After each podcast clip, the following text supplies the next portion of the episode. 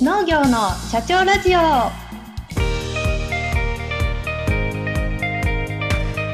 この番組は全国で農業の経営をしている方々に農業経営にまつわるあれこれを聞いてみようという番組です。農作業をしながら家事をしながらシチュエーションに合わせて聞いてくださいね。この番組は日本農業法人協会の制作でお送りします。山形さくらんぼファーム5本の柱。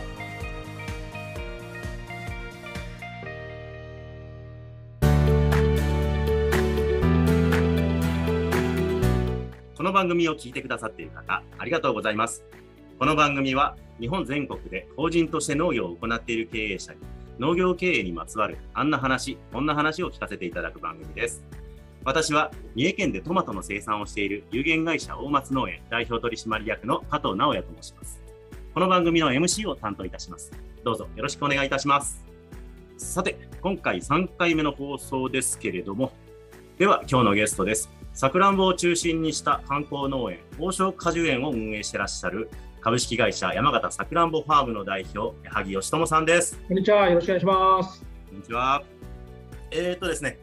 まあ、この番組はですね、えー、まあ会社、要は農業で会社やってらっしゃる方にいろいろお話をお聞きする番組なんですけれども、はい、まあせっかくなんでね、会社のことから聞いていきたいと思うんですけれども、矢作さんは何代目になるんでしょうか、創業から数えて。3, 3代目になりますね。はい、わかりました。矢作さんは収納されて、えー、何年ぐらいになるんでしょうか？いろいろいきさつだったんですけど、帰ってきたのが22で帰ってきまして、1回離農して2年間サラリーマンやって、24からなんで、はい、22、3年ですかね。22、3年の、えーはい収納経験といいますか、い山田さくらんぼファームに携わっていらっしゃるということですね。矢作さんが収納された頃と比べて、売上高というのはどれぐらい変わりましたか？約倍ぐらいになってましたかね。倍ですか、それはすごいですね。それは当然面積も増やされたということですよね。はい、面積も倍になってます。ちなみに今やってらっしゃる面積と過去の面積、どれぐらい変わりました？私、収納した頃5ヘクタールだったのが今、10ヘクタールにあそちらも倍にちょうど倍ぐらいになられたとはいいうことですね。従業員さんも当然増えてますよね。そうですね、従業員は倍以上になってますね、正社員についても。なるほど、矢作さんの代になられてから倍増というようなあはい形で、法人化されたのはいつ頃なんでしょうか？1986年に法人化してます。1986年、はい。えー法人化されたきっかけというのはお聞かせいただけますでしょうか？はい。まあ、私の父が法人化したんですけど、もう祖父が果樹農業を始めて、まあ、父が観光農園にしたんですけれども、まあ、天童温泉っていう、まあ、あの大きい旅館とかホテルがある温泉街があるんですけれども、はい、そこから約15分のところに我々の果樹園ありまして、はい、バブル期ですね、はい、はい。えー大型のバスでどんどんお客さんがあのフルーツ狩りに来て、はいそ、こで売り上げを伸ばしたということで、まあ、それを機会に法人化したというふうに聞いてます。ああ、なるほど。だいぶ前から法人化されてたということですね。はいちなみに販売先なんですけれども、これはどちらに主に販売されてるんでしょうか？これが我々の特徴でもあるんですけれど、ほぼ100%消費者の方に直販している状況です。い全部消費者の方に直売ですか？はい、あ、それは、それはすごい市場一切なしですよね。そうですね、今のところ本当に市場は通さず、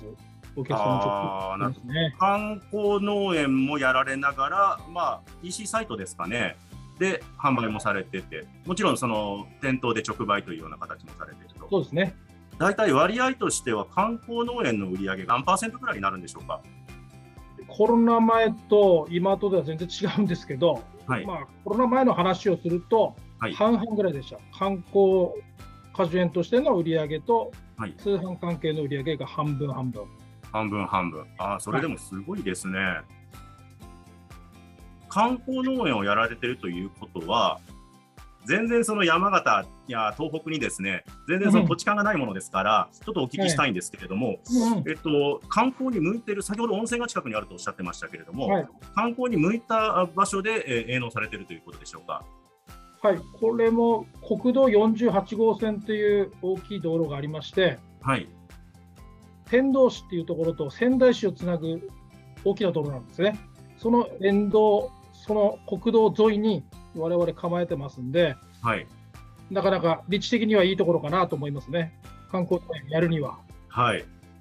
ということは、お父様の代から観光されてたということは、もうその立地を生かそうというようなところで、その延長線上といってはなんですけれども、お矢作さんが、えー、とその観光を引き継いでというような形でやられてるんですね。はい、その通りです。ということは、お客様は宮城県の仙台市のお客様が多いということですかね。はい。特に土日は、その車でね、60分、まあ約1時間で仙台市内まで行っちゃうんですよ。はいはいはい。まあ、ご存知だと思いますけど、東北では一番人口が多い都市になりますので、はい、まあ、比較すると山形県の県民の人口より仙台市民の方が多くなっちゃってるっていう状況ありますから、あー我々としては宮城県、そして仙台市近郊、特にね、そういうお客さんを取り込んでるっていうのが、えー今、そういう状況ですね。はいはいはいはい、なるほど。まあ確かに1時間、大都市から1時間っていうと、ちょっと外に出かけたいなっていう時に、ちょうどいいぐらいの時間ですもんね。ですね日帰りでちょうどいいと思いますね。あーなるほど。えー、と先ほどですね、ちょっと前にお話をお聞きした、えー、と面積を、えー倍ぐらいにまで増やされた、5ヘクタールから10ヘクタールほどまで増やされたということで、まあこれ、かなり農地を借りたりだとか、えー買ったりだとかっていうことについては、かなりのご苦労があったと思うんですけれども、どのような形で、えー面積を増やされたのでしょうか？こちらから積極的に行ったわけじゃなくて、はい、まあ、この農地の増え方もですね、はい、15年ぐらいは1ヘクタールしか減増えてないんですよ。6ヘクタールになって、この5、6年ではい一気に4ヘクタール増えてきたっていう状況なので、はい、やはり段階の世代の方々がリタイアし始めた。時に、い我々の、まあ、営農の姿を見ていただいて、はいまあ、信頼をいただいて、お預けいただいたのかなと思ってます。ああ、なるほどあー。というタイミング的なものもあったんですね。でも、すごいですよね。それを受け入れられるだけの、あの事業を、えやってらっしゃって、えそれだけ4ヘクタール一気に増えたとしても、まあ、あの事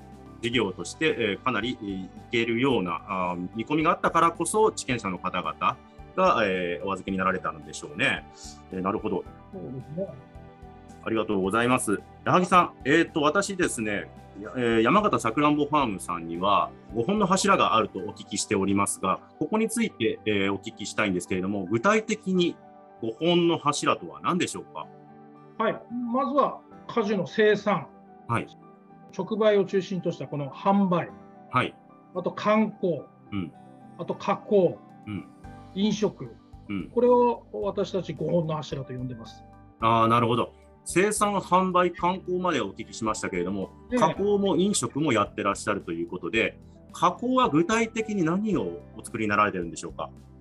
加工はですね、大きく分けると、自社でやってる加工と、あとは委託加工が多いんですけれども、自社の加工はカフェですね。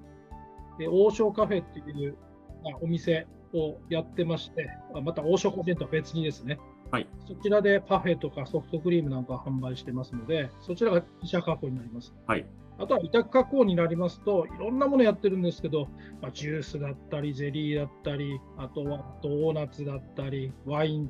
ドーナツ？ワインとかシードルとか、お酒関係もやってますね。ドーナツっていうのもちょっとびっくりしましたけれども、はいえーっとそういったアイデアあなんかはですね、えー従業員さんから出されるんでしょうか、それとも社長である矢作さんの方から提案するんでしょうか？まあ、6次産業化については、もう本当に私の代になってから推進しましたし、はい、カフェのメニューについても、あとは加工品についても、私が中心になってアイデア出しすることが多いですかね。あーなるほど。カフェをやってらっしゃるということをお聞きしたんですけれども、はい。えとこちらのデザインが非常にあの素晴らしいということでですね。あの私、ホームページの方も拝見させていただきましたけれども、えーと、こちらのデザインも矢作さんが考えたんですか？いやあのコンセプトとか、ええ、イメージを担当者に伝えるのが私の役目で、はい、あとは、まあ、女性の担当がいるんですけれども、ええ、彼女が試作を作ると。はい、で、みんなで見て、決定していくという流れです。はい、あなるほど。女性の目線で作られたということですね。はい私も矢作さんと同じぐらいの年で、えーと、うん、失礼ですけれども、私どもの発想からなかなか そういったおしゃれなものという女性受けするようなものっていうのがなかなかできないんじゃないかなと思って、まさか矢作さんがこれ全部考えたとしたらすごいなと思ったんですけれども。コンセプトとイメージだけです。はい、コンセプトは矢作さんが考えたということですね。ええー、っとこれなんですけれども、こういうのだとやっぱり写真を撮りに来られる方も多いわけですよね。うん、そうですねあのやっぱり食べる前にね見た目でびっくり驚かしたいっていうものもありますしもちろん食べても美味しいっていうものを作ってるんですけど、はい、あとは食べ比べができるようなパフェにしたいっていうのが私の中で。と言いますと王将果樹園では例えばさくらんぼだと30品種以上作ってるんですね。はい、でもちろん佐藤錦とか紅秀峰とかこうメジャーなさくらんぼはお客様も名前分かってるんですけど、それ以外にいっぱいあるわけですよ、さくらんぼが。はい、でそのパフェを食べたことで、うん、山形のさくらんぼのことを少しこう知っていただくような機会になるとね、はい、とっても嬉しいなと思ってます。インスタ映えって言葉が流行る前から、あ流行る前にこれ建設されたっていうことですよね。そうですね、そうなりますね、2016年からそのパフェを作り出したので、はい、で徐々にこうメニューも増やしてきて、はい、変えながらやってきてますね。ということはお客様がそのインスタグラムで自然的に拡散していただいて、はい、でそれを見た方があすごい綺麗なところだから行ってみようというようなことになってるんですね。うん、そうですね。八木さんそこまで計算されてました？全然してないですよ。ただただお客様に喜んでもらうにはどうしたらいいかなと考えてたら、そういうふうにいい流れになってきたというか、うんまあ、あとはまあ面白いことがあったのは、そのパフェをですね、出したんですけれども、そのまあ、パフェを出す、まあ、王将カフェっていうお店を出す前は、はい、県外のお客様がほとんどだったんですよ、9割以上県外のお客様。はいはい、先ほどおっしゃった宮城県のお客様とかですね、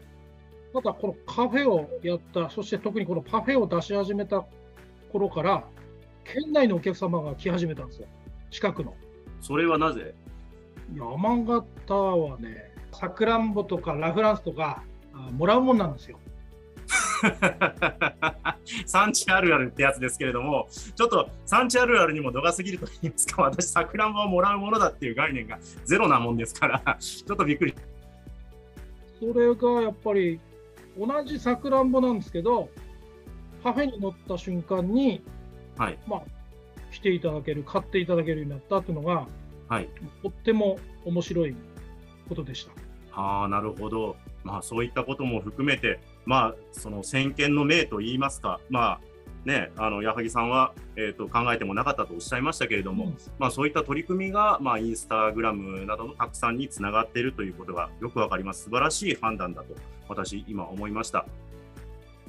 ところでですね従業員さんなんですけれども、はい、一体どのようなあ基準で、えー、採用してらっしゃるんでしょうか？これはあのハローワークからとかは取ってなくて、はい、ほぼほぼ縁故採用してます。ああ、なるほど。うん。あの知り合いの知り合いとかね。えー、はいはい、例えば副業で土日だけ来てもらってたんですけど、それを例えばあの我々とちょっと合うなと、息が合うなという方を、はい、スカウトして入れたりとかですね。あとはもう長年働いてるパートさんの娘さんを従業員として入れるとかですね。そんな感じで、えー、まあ、その社員の家族の顔が大体わかる、あはい、そんな組織になってます。ということは、まあ、採用の前からその方のパーソナリティみたいなものをある程度ご存知だったということで、そういったデザインなんかも、まあ、この人にやらせてみたいなとか、やったら面白いものができるんじゃないかということを前提に採用されたということですね。そうですね。はい、なるほどですね。ところでですね、私、あの、さくらんぼの栽培に関して一切無知なんですけれども、はい路地で作ってらっしゃるんでしょうか？それとも、ハウスのようなものがあるんでしょうか？そうです。あの、露地と温室、施設栽培って言われる、一般的に言われるもの、どちらでも作ってます。はい。まあ、多いのはやっぱ露地なんですけど、ただ露地の、露地の栽培なんですけど、桜もちろん雨に弱いので、はい。そのお赤くなる直前にうん、傘のような役割ですね。雨よけのビニールっていうものだけはいかけますね。さくらんぼの木をかぶせようと思うと、その、まあ、簡単なものと今おっしゃいましたけれども、はい雨よけの、えーと、相当背が高くなるような気もするんですが、軒高みたいなものはどれぐらいなんでしょうか？軽く5メーターぐらいで、5メートルの。うん、その上に乗っかって、その5月の下旬ぐらいから、はい。うちビニール、そうだな、今3.5キロぐらいかけるかああ、はあ、はな。雨よけのビニールをですね。あ、あはい、はい。これがすっごい、あの、一仕事です。ああ、なるほど。うん。それはすごいですね。えちなみに、さくらんぼの、えっと収穫期間といいますか、栽培の時期といいますか、その辺をちょっと詳しくお聞かせいただきたいんですけれども。まあ、施設栽培の温室栽培から始めるんですけど、大体5月の20日あ中旬頃から7月の20日ぐらいまで、約2ヶ月間の収穫期を設けてます。はい。それ以外の時期はどういったお仕事があるんでしょうか？それ以外はですね、その後桃も作ってますし、はい。ぶどうを作ってますし、うんあとは、まあ、西洋梨、リラフランスを含めた西洋梨とかリンゴとか、大体11月の20日ぐらいまで収穫があって、うんあとは冬場はですね、うんもう剪定作業が始まりますので、お店はクローズするんですね。今年だと11月の23日はもうクローズ,、クローズするんですけど、少し落ち着きますけど、仕事ははい一年中ありますね。あ、なるほど。そういう、そうなると、つまり、まあ、大体周年雇用が可能ということですね。もちろん周年雇用でやってます。これはどっちが先なんですかね、そのさくらんぼ以外の、まあ、果樹があったから周、年雇用が先にあったのか、周年雇用をするために、えー他のものも栽培されたのか。これは周年雇用するために、さくらんぼの収穫期間を延ばしたんですね。その施設栽培、温室の栽培をするには、やっぱり1月ぐらいから仕掛けていかないとダメなんですよ。はい。雪があるうちからあの温度をかけていって、なるべく花早めに花を咲かせるっていうことをしなきゃいけないんで、周年雇用するためにうん温室の栽培、さくらんぼの栽培を始めたっていうのが、今だん、だん大きくなってきたって感じですかね。なるほど。えー従業員さんは今、正規雇用といいますか、正社員さんって何人ぐらいおられるんでしょうか？役員が3名に、他に正社員が10名うんおります。えーその方々たちにはもちろんあの責任を持ったお仕事をしていただいているとは思うんですけれども、モチベーションを維持するためにであったりだとか、えー、とやる気をお引き出すために、矢作さんはどのようなことをされてらっしゃるんでしょうか？まずはその働き方を、農業に合わせた働き方をしてもらってます。はい。まず、サマータイム、ウィンタータイムっていうのを設けてまして、はいで。まあ、夏場にがっちり稼ぐと。うんそして冬場はある程度、まあ、休日も多くして、はいえー休みをなるべく多くしてですね、はいえー行くという、そんな、まあ、農業しかできないような働き方ををしてもらってます。ありがとうございます、えーちょっと話が戻るんですけれども、先ほどコロナのことを話されてました。えー今、2022年で、コロナの状況としては若干落ち着いてきたかなというところはあるんです。コロナの頃、かなりご苦労されたとは思うんですよね、観光農園をやられてたという、やられてるということは、えー、とその辺のいきさつなんかをお聞きしたいんですけれども、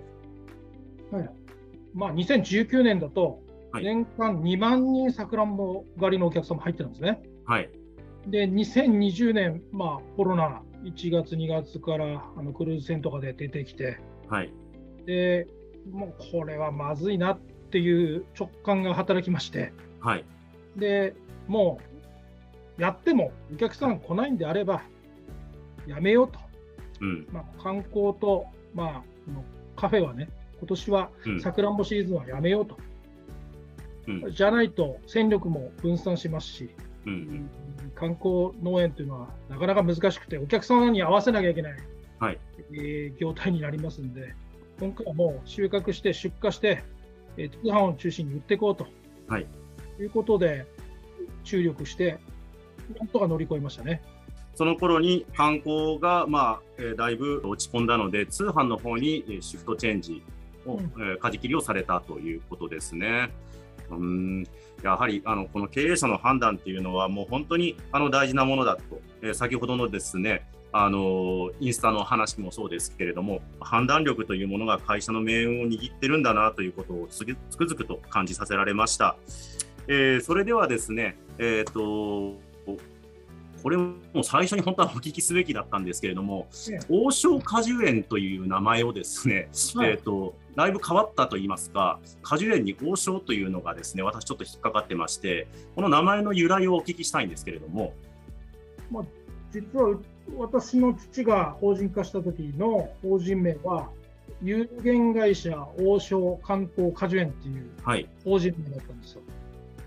まあ、そこから、まあ、王将果樹園っていうのが出てきてるんですけど、はい。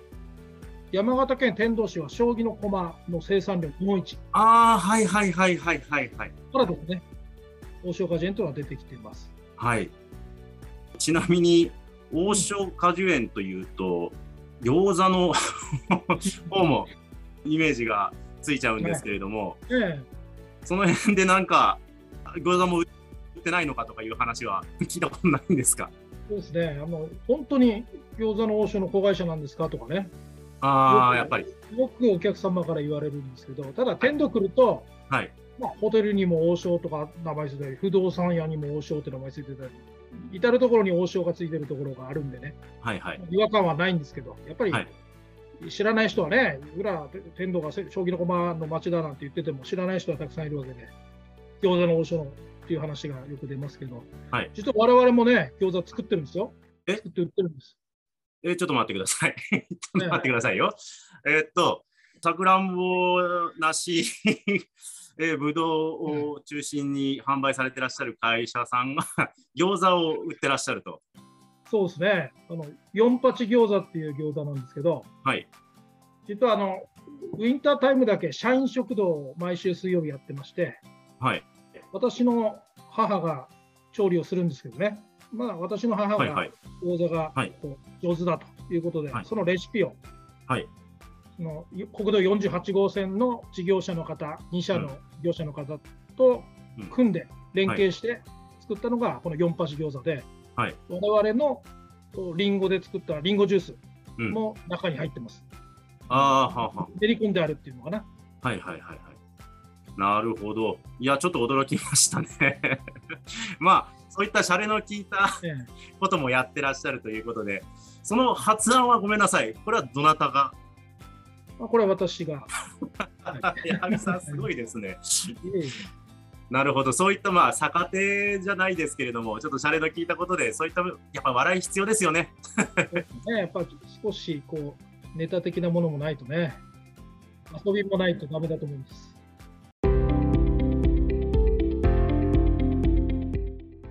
ありがとうございました。えー次回は後編として、えー日本一のさくらんぼ果樹園を目指すと題し、王将果樹園のこれからについて伺っていきます。どうぞお楽しみに。